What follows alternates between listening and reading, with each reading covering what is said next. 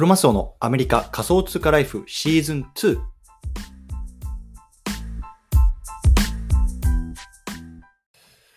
はい。では今日も毎日スペース始めていきたいと思います。よろしくお願いいたします。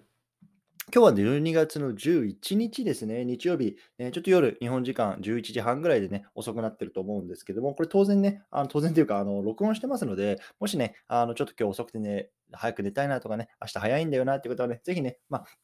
こちら録音の方もね、聞いていただければいいなと思いますのでね、まあ、ご自分のね、こう時間っていうのをあの大切にしていただければなと思います。よろしくお願いいたします。さて、今日なんですけども、今日のテーマはね、クリプト系メディア、ダ・ブロックと FTX の癒着事件と、Twitter の重要性について、ちょっとね、長いタイトルなんですけれども、まあ、こんな風にね、進めていきたいなと思います。で、まあね、これはおとといのニュースかな、おとといのニュースだったので、もうすでにね、これ知ってるよっていう方多いと思うんですけれども、まあ、ダブロックっていうね、まあ、クリプト系の大手のメディアですね。まあ、ここがね、まあ、今回 FTX、ね、いろんな事件を起こしましたけども、まあ、そこと関係のある会社から、まあ、資金調達をしていたと。まあ、そんなね、事件が上がってきたので、まあ、それについてね、まあ、さっと追っていくとともにね、まあ、これからね、まあ、ツイッターっていうところからの情報発信っていうのがね、どんどんこう情報、あの、なんだろうな、透明性が高いものになっていくんじゃないかっていうところ、まあ、あの、簡単に絡めて話していきたいなと思います。で、本日ですね、まあ、2つツイートをね、あの、このスペースのところの上の方に載っけてますので、まあ、そちらをね、元に話していきたいなと思います。ね、ちょっと声だけじゃなくてね、文章でもね、ちょっと元のソースとか見たいなっていう方は、ぜひそちらの方も合わせてみてみてください。はい、ということでね、簡単に自己紹介だけ最初にさせてください。と僕は今、アメリカの方に住んでいます。で、まあ、普通に会社員として働いてるんですけれども、まあ、その傍らね、まあ、こう、ツイッターである SNS とか、ポッドキャストとか、そういうのところでね、この海外の NFT とか Web3 のトレンドなんかをね、毎日発信していますのでね、もし興味がある方はね、ぜひフォローしておいてください。よろしくお願いいたしますと。いうところで、早速本題入っていきましょう。あの今日はですね、まあ、改めてなんですけれども、まあ、クリプト系メディア、ザ・ブロックと FTX の癒着事件とね、まあ、ツイッターのこの重要性について、まあ、少し話していきたいなと思います。で、まあ、冒頭で言ったみたいにね、こう大手メディアのね、こうクリプト系のね、あのザ・ブロックっていうところの運転資金っていうのが、まあ、アラメダっていうね、まあ、FTX の親会社ですね、から出てたんですね。まあ、ちょっとね、今日はその事件っていうのをまずね、最初に話していきたいなと思います。でまあ、もうさ今日のね、まずね、こうザ・ブロックってどんなあのメディアなの？っていうところ、ね、そしてアラメダ、ね、どんな会社だったのか、だこういう会社なのかっていうところ、そしてね、今回リークされた内容、どんなところだったのかっていうところをね、まず話していった後に、まあ、実際に今、ツイッターがどんなことをしているのかっていうところをね、まあ後で話していきたいので、まあ、それによってね、ま、これからの情報とかっていうのがどういうふうにね、まあ、出ていくのかっていうところをね、ま、考察していけたらいけたらなと思ってます。よろしくお願いします。はい、ということでね、まず最初なんですけども、ザ・ブロック、どんなメディアなのかっていうところですね。で、まあ、クリプト系、いわゆるね、まあ、仮想通貨とかさ、NFT とか、まあ、ブロックチェーンゲームとか、まあ、そういうようなところをキュレーションしている大手のメディアではね、まあ、最大手のメディアの一つだと思います。うん。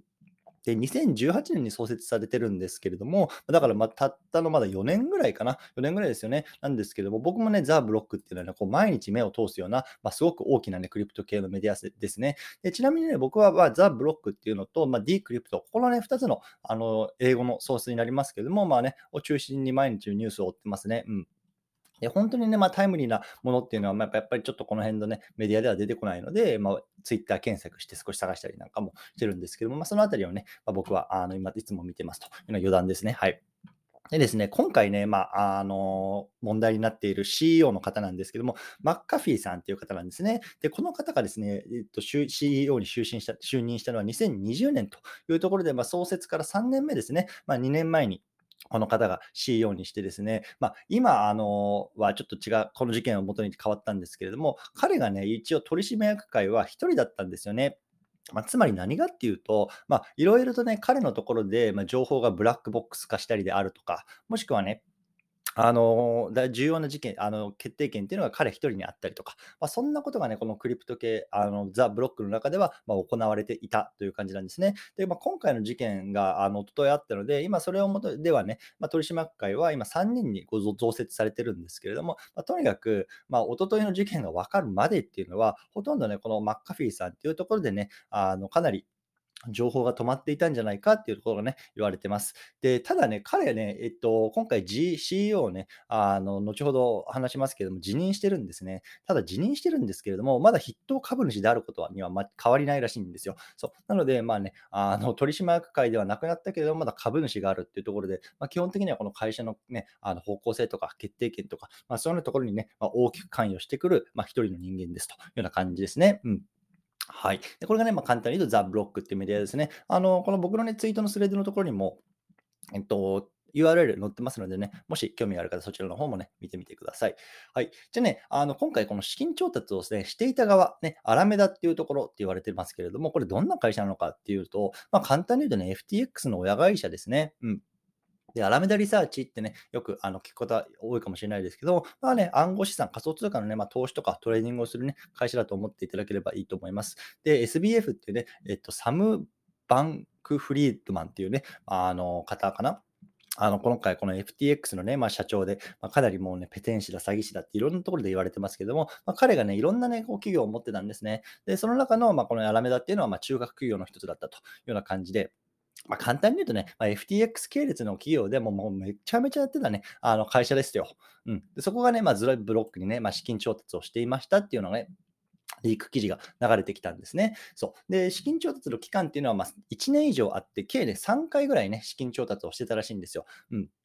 で、最初の方はね、まあ、きちんとその、きちんとというか、まあ、会社の運営費用に充てられてたらしいんですけれども、まあ、えっ、と、3回目の費用かなの一部っていうのは、さっき言った CEO のね、まあ、人のね、こうバハマっていうね、まあ、あのカリブ海のね、まあ、綺麗な国っていうんですかね、地域がありますけれども、まあ、そこのね、こう不動産購入に充てられたなんていう情報も出ていて、まあ、かなりね、もう公私混同がね、まあ、甚だしいようなメディアになってますというような感じなんですね。でまあ、今回ね、あのこの記事がリークしてからさっきの CEO の方は辞任したんですけれども、まあ、とにかく、まあ、そのね、まあ、メディア企業として、なんだろうな、そういうようなところからこう資金調達を受けていたと。ね、でそれ何がいけないのかっていうと、やっぱり、あの公正な、なんていうの、正しい情報っていうのをこう流しにくくなるんですよね。で、まあ、特にね、アラメダとかっていうのはやっぱりめちゃくちゃやってた企業なので、いわゆるね、こう、ザ・ブロックをね、まあ、お金で買収するじゃないですけれども、まあ、そういうような感じで、まあ、自分たちに有利になるような情報を流させていたんじゃないかっていうところがね、まあ、今言われてるんですよ。でもちろんね、ザ・ブロックとしては、まあ、そんなこと知らないと。しかもね、まあ、取締役会は1人、ね、彼1人だったわけだし、ね、まあ、それ、今ね、リサーチチームとか、実際に記事を書いてる人たちっていうのはね、まあ、そんなことは知らずにね、もう本当に、なんだろうな、誠実な心で書いてますよ、動いてますよ、なんてね、ところは、ま、話をしてますけれども、まあ、実際ね、まあ、どんなことがあったのかね、どんな会話が内部でされてたかっていうのはね、まあ、正直わからないですよね。うんまあ、まあ、こんな感じで、そのなんだろうな、あの実際に記事を書かれる側と書く側っていうところがね、こう資金調達によって、まあ、かなりこう結びついていたと。でしかもその資金っていうのがこう FTX 絡みの資金っていうところでね、今今回問題になってるわけですね。はい。ということで、まあね、あの、今ね、この大手のメディア、まあもちろんね、こういうようなザ・ブロックだけじゃなくて、例えば新聞社とかさ、テレビとか、まあ、いろんなところの大手メディアありますけれども、やっぱそこがね、どんどんどんどんこう腐敗してるよね。ね、それはまあいわゆる簡単に言うと何だろうな、クリック数とか、あとは閲覧数とかいうのをね、こう増やすために、まあね、本当ではないね、あの記事っていうのをこう書いたりとか、もしくはね、その本当の記事なんだけれども、まあ、若干ね、こう、なんだろうな、歪んで書いたりとかっていうところで、こう、なんだろうな、読者を集めたりとか、それによってこう広告費を稼いだりとか、まあ、そういうようなね、ところに走ってるから、まあ、やっぱり大手メディアとかっていうのはね、まあ、どんどんどんどん廃れていくよねっていうところがね、今、業界、業界というか、この世の中で多く言われてることなのかなと思います。うん。ね、そこでね、重要になってくるのがこうツイッターなのかなって僕はまあ思ってるんですね。で、まあ、もう一つね、あのツイートの記事ははあの貼り付けているので、まあ、そちらの方もあの見ていただければなと思うんですけれども、今、イーロン・マスクが10月の頭ぐらいですか、ツイッターの方、えっ、ー、と、まあ、買収を完了して、今ね、いわゆるワンマン経営者みたいな形でね、どんどんどんどんいろんな施策を打ってると思うんですけれども、えっと、彼がね、今、あの、掲げているというか、買収前から言ってるのは、こう、言論の自由ですね。いわゆるフリースピーチって彼らが言ってますけれども、まあ、あの、みんながね、こういろんな、なんだろうな、包み隠さず議論をする場にツイッターをしていきたいと。でそこでね、まあ、ディスカッションを起こすような場にしていきたいんだっていうのはね、彼は言ってるわけですよ。でもちろんね、あなんだろうな、それにはものすごく賛否いろいろあるわけですよね。例えばね、まあ、ヘイトスピーチって言いますけれども、まあ、誰かをね、攻撃するような、あの文章、文章というか内容なんかが、ま世の中に本当に出回っていいのか、それによってね、まあ、悲惨な事件なんかが起きないかっていうような危険懸念もね、もちろんあるわけですよ。まあ、ちょっとその辺の議論はね、まあ、されつつも、ま、基本的にイーロン・マスクっていうのは、まあね、あの世の中には真実っていうのをね、どんどんどんどん出していくべきだ。そこにね、ま、フィルターがあってはいけないっていうような考え方の人間なんですよね。で、今までのね、こうツイッター社、ね、ジャック・ドーシーが創業して CEO をやってましたけれども、結構ね、あのなんだろう、社内で、なんだろうな、こう、包みあの、なんだろうな、えっと、情報を隠していたりとか、まあ、そんなところがね、今このイーロン・マスクが CEO に就任してから、あの、あらわになってきているというところで、どんどんどんどんそのね、なんだろうな、ツイッターの中の闇みたいな部分で言うんですか、本当はね、ちょっとアンタッチャブル、触ってはいけないようなね、あの、文書とかっていうのが今、どんどんどんどんこうリークされているんですよね。そう。で、今までね、大きなところで言うと4つかな。昨日ね、4つ目出てきましたけれども、まあ、出てますね。うん。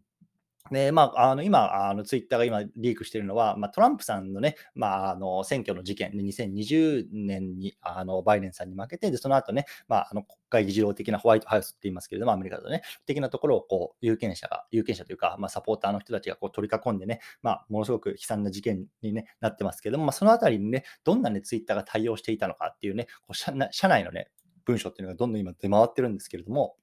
まあ、こういうようなところも見ても、あの今、ツイッターはどんどんどんどんね、まあ、本当にフィルターをかけずに新しい、あなんだろう真の情報っていうのを出そうとしてますよね。でそこにはやっぱり癒着とか腐敗とかっていうのはもう基本的にはね、ないというか難しい、隠せないと思うんですよ。うん、例えばね、まあ、あの既存のメディアであったらさ、例えば、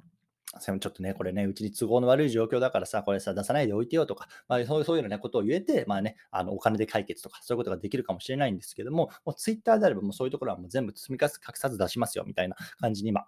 なってるんですね。なので、こうツイッター上にもちろんね、その玉石混合、いろんな情報がこれから出てくると思うんですけれども、逆にこの真の情報っていうのも出てくると思うんですね。なので、まあ、我々ね、一人一人受け手側、もちろんね、発信する側でもありますけれども、そういうようなところがね、あの意識しながら情報をね、こう取捨選択していくっていうのが非常にね、こう大事な時代になっていくのかなと、僕は思ってますので、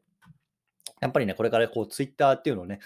なんだろうな、あの、伸ばしていくというか、こう、自分、ツイッターで検索する力とか、ツイッターで発信する力とかっていうのをね、まあ、自分自身にね、こう蓄えておくと、まあ、よりね、なんだろうな、透明性の高い情報とかっていうのにね、こう触れることができるんじゃないかなと思ったので、今日は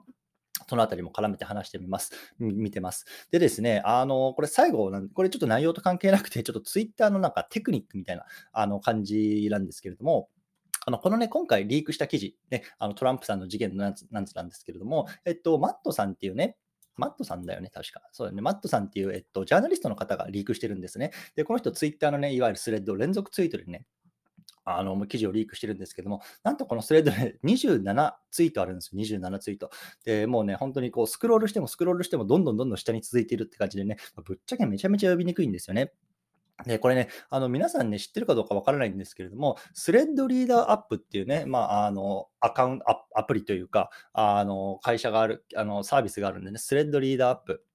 で、このね、あのアプリを使うと、この27個のスレッドっていうのをこう全部ね、なんだろうな、開放して、一つのね、あの文章にしてくれるんですよ。で、これね、あの使ってる方あんまりいないのかなと思っていて、僕がね、今回あの貼り付けてるツイートのところでどうやってね、そのツイートをね、開放して、一つのつなつながったね、文章にしていくかっていうところをね、あのテクニックに載せてますので、もしね、興味がある方、そちらの方も見てみてください。ね、今、こう連続ツイートって結構流行っていて、ね、いろんな人がこうね、まあ、5個、10個ね、まあ、15個、僕なんかもやりますけれども、こう連続ツイートにしてね、発信してると思うんですけども、ぶっちゃけ読みにくいじゃないですか。うん。なので、まあ、このね、スレッドリードアップの、えーと、テクニックを使うと、まあ、それがね、もう一つのあのページにバーンとね、あの長い文章が貼り付けられるし、しかもね、あのもちろん英語なので、そのあたりをね、例えば Google 翻訳とか DeepL とかでね、コピペとかすればね、まあ、一気に読めるようになるので、まあ、これね、本当にものすごく僕もね、自身も使ってるし、重宝しているので、もしね、興味がある方使ってみてください。僕のね、えっ、と、今回貼り付けてるえっ、と、ツイートですね、あの一番最初の文章、どんどんツイッター内の文章が出てくる、ね。まあ、あのこんなあのツイートで始めてますけれども、これをね、まあ、あの連続ツイートになってますけど、下の方にスクロールしていただくと、まあね、そのスレッドリーダーアップの使い方載ってますのでね、そちらの方も合わせてみてみてください。はい、ということでね、今日この辺りなんですけれども、もしね、何かコメントとかね、あの、質問とかあればコメント欄いただいたりとか、手を挙げていただいたりとかしてもいいんですけれども、何かありますかね？ちょっと今。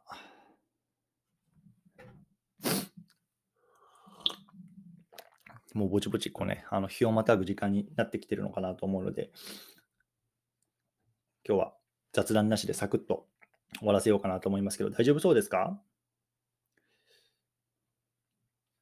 もしね、なんかあのコメントとか質問とかあればね、もちろんツイッターのえっ、ー、と、今載っけてるね、あのやつのあのリプランとかにいただければね、あのもちろんかあの回答させていただこうかなと思うので、もしね、あの何かあるからそちらの方でも